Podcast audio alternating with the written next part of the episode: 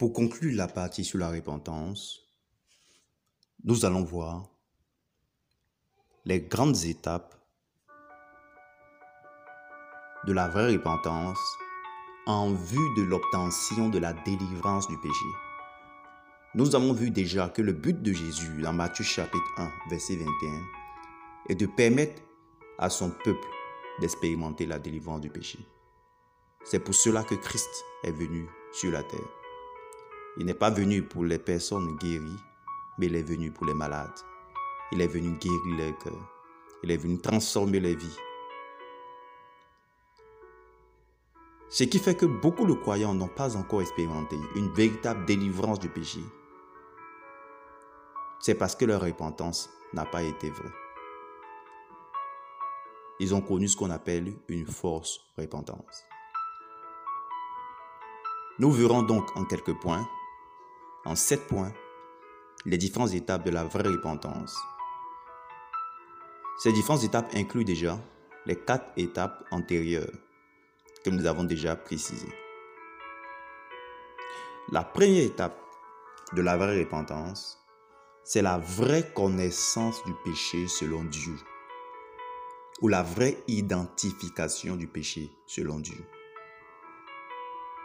Dans Somme chapitre 51, verset 6, la Bible dit ceci, J'ai péché contre toi seul. Dans Jérémie chapitre 2, verset 23, la Bible dit, Comment dirais-tu, je ne me suis point souillé, je ne suis point allé après les balles. Regarde tes pas dans la vallée. Reconnais ce que tu as fait, dromadaire à la course légère et vagabonde. Dans 1 Thessaloniciens chapitre 4, verset 3 à 4, la Bible dit ceci, ce que Dieu veut, c'est votre sanctification, c'est que vous vous absteniez de l'impudicité, c'est que chacun de vous sache posséder son corps dans la sainteté et l'honnêteté. Tout ceci pour dire que l'honnêteté dans la repentance est un élément fondamental. Lorsqu'une personne vient à Christ et que la personne n'est pas capable d'identifier ses péchés en disant ce qu'elle a fait, elle a déjà mal débuté la repentance. C'est pourquoi, ces passages rejoignent, rejoignent les versets, par exemple, que nous avons déjà précisés antérieurement dans le livre de Jérémie, chapitre 8, à partir du verset 5,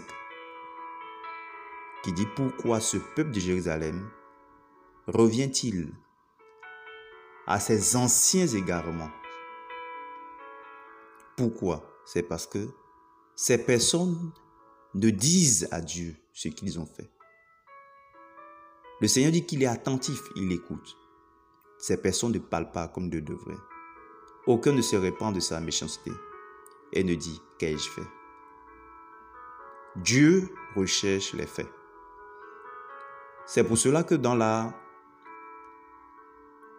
repentance en vue de l'obtention de la délivrance du péché, le croyant doit s'asseoir, prendre un temps de retraite pour écrire ou noter les péchés en détail qu'il a commis. Il doit identifier clairement les péchés qu'il a commis. Dieu ne cherche pas l'exhaustivité. Dieu cherche l'honnêteté. C'est ce que la Bible nous présente dans 1 Thessaloniciens chapitre 4 verset 3 à 4 que nous avons déjà lu. Donc il y a un travail personnel du croyant, qui soit sur un papier ou pas, dans lequel, dans ce travail-là, le croyant doit prendre le temps pour identifier les péchés qu'il a commis en détail. Dans Somme chapitre 51, j'ai péché contre toi seul. Il doit identifier les péchés comme étant le responsable de chaque péché qu'il a commis. Dans Jérémie chapitre 2 verset 23, la Bible nous présentait qu'il doit identifier ses pas. Il dit, regarde tes pas dans la vallée. Il doit identifier, reconnaître ce qu'il a fait. La deuxième étape de la repentance en vue de la délivrance du péché, c'est la vraie tristesse à cause du péché la tristesse selon Dieu.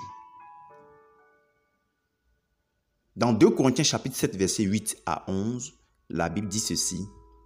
Quoique je vous ai attristé par ma lettre, je ne m'en répands pas. Et si je m'en suis repenti, car je vois que cette lettre vous a attristé, bien que momentanément, je me réjouis à cette heure, non pas de ce que vous avez été attristé, mais de ce que votre tristesse vous a porté à la repentance, car vous avez été attristé selon Dieu, afin de ne recevoir de notre part aucun dommage. En effet, la tristesse selon Dieu produit une repentance à salut dont on ne se répand jamais, tandis que la tristesse du monde produit la mort. Et voici, cette même tristesse selon Dieu, quel empressement n'a-t-elle pas produit en vous? Quelle justification, quelle indignation, quelle crainte, quel désir ardent, quel zèle, quelle punition vous avez montré à tous égards que vous, étiez purs dans cette affaire. Ces versets en fait nous présentent que la deuxième étape de la repentance, en vue de l'obtention de la délivrance du péché, c'est la tristesse selon Dieu. Cette étape, généralement, est occultée, c'est-à-dire que nous l'abandonnons, parce que nous nous mettons dans l'esprit que toutes les personnes qui viennent se repentir ont été déjà affligées par leurs conditions. Que ces personnes sont fatiguées chargées, qu'elles recherchent le repos. Malheureusement, certaines personnes viennent à Christ après avoir reçu un évangile intellectuel. Ils n'ont jamais été touchés ils n'ont jamais été affectés. Leurs péchés n'ont jamais produit un chagrin. Dans Jérémie 6, verset 5, la Bible définit la tristesse, selon Dieu, comme celle que Dieu a eue lorsque le monde vivait dans le péché. David dit que l'Éternel vit que la méchanceté des hommes était grande sur la terre et que toutes les pensées de leur cœur se portaient chaque jour uniquement vers le mal. L'Éternel se repentit d'avoir fait l'homme et il fut affligé en son cœur il fut blessé en son cœur. Romains chapitre 9, verset 1 à 3 compare la tristesse selon Dieu comme un chagrin continuel à cause de ce que le péché a produit, des conséquences que le péché a produit dans la vie d'une personne. Dans Esdras chapitre 10, verset 1, nous voyons qu'au temps d'Esdras, la tristesse qu'ils avaient eue les ont conduits dans leur repentance à répandre d'abondantes larmes dans Somme chapitre 51, verset 4, le psalmiste dit, car je reconnais mes transgressions et mon péché est constamment devant moi. Celui qui a été visité par la tristesse selon Dieu a toujours ses péchés devant lui, dans le but d'éviter, de fuir ce péché. Dans Somme chapitre 38, verset 1 à 23, dans l'un des versets dit ceci, Je suis dans la crainte à cause de mon péché. La crainte pourquoi? Parce qu'il se dit, peut-être que les péchés antérieurs qu'il a commis vont apporter dans sa vie des conséquences. Donc un croyant doit rechercher la tristesse selon Dieu. Lorsqu'une personne n'a pas expérimenté la tristesse selon Dieu, qu'elle vient à Christ sans un chagrin, sans ce lourd fardeau, sans ce désir de changer de vie, sans ce désir que le fardeau qui pèse sur son âme quitte, sans la recherche de la paix de Dieu, sans, étant, sans être fatigué, la personne va reprendre sûrement les péchés qu'elle a commis antérieurement. Parce que la tristesse selon Dieu produit, comme on l'a vu dans 2 Corinthiens chapitre 7, verset 8 à 11, une repentance à salut dont on ne se répand jamais. Elle produit dans la vie du croyant, selon le même passage, une profonde justification, une profonde indignation, une profonde crainte de Dieu un désir ardent, un zèle pour servir Dieu et un engagement à souffrir pour Christ. Pour obtenir dans cette tristesse, deux approches nous sont présentées par les Écritures.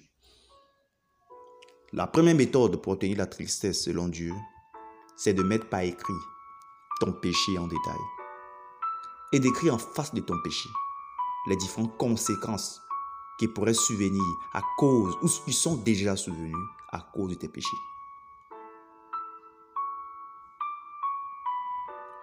C'est de prendre un temps de retrait devant la face de Dieu pour peser ton cœur devant la face de Dieu. au regard des conséquences de ces différents péchés dans ta vie. Tu dois dire au Seigneur que tu es dans une grande difficulté. Bien que tu ne le ressentes pas, tu dois demander sa pitié. Tu dois demander à ce qu'il t'accorde la capacité, sa capacité de t'attrister sur ton péché. Tu dois insister qu'il ait pitié et qu'il te touche. Et Dieu le fera dans ce temps de retraite, dans ce temps de d'identification de tes péchés et dans ce temps de mesure des conséquences passées et présentes de ton péché. La deuxième approche que l'on peut utiliser dans cette période, dans le but d'obtenir la tristesse selon Dieu, c'est le jeûne. Le jeûne est une privation partielle ou complète de nourriture et de boisson. Dans Psaume chapitre 35, verset 13, il dit ceci, J'humiliais mon âme par le jeûne. Dans Psaume chapitre 62, verset 11, Je verse des larmes et je jeûne. Cela veut dire que le jeûne a aussi cette capacité d'humilier l'âme d'une personne. C'est pour ça que certaines repentances sont recommandées à être faites dans le jeûne. Surtout lorsqu'une personne n'est pas sensible au Saint-Esprit.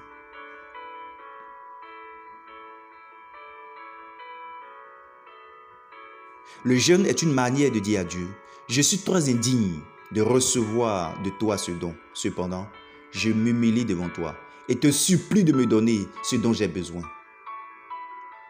Ta connaissance révélée du péché et la tristesse selon Dieu que toi seul peux produire en moi.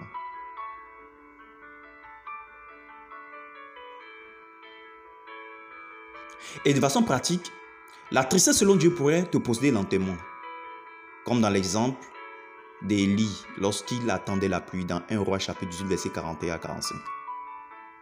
Et dans le travail d'obtention de la tristesse selon Dieu, le croyant doit fuir tout péché.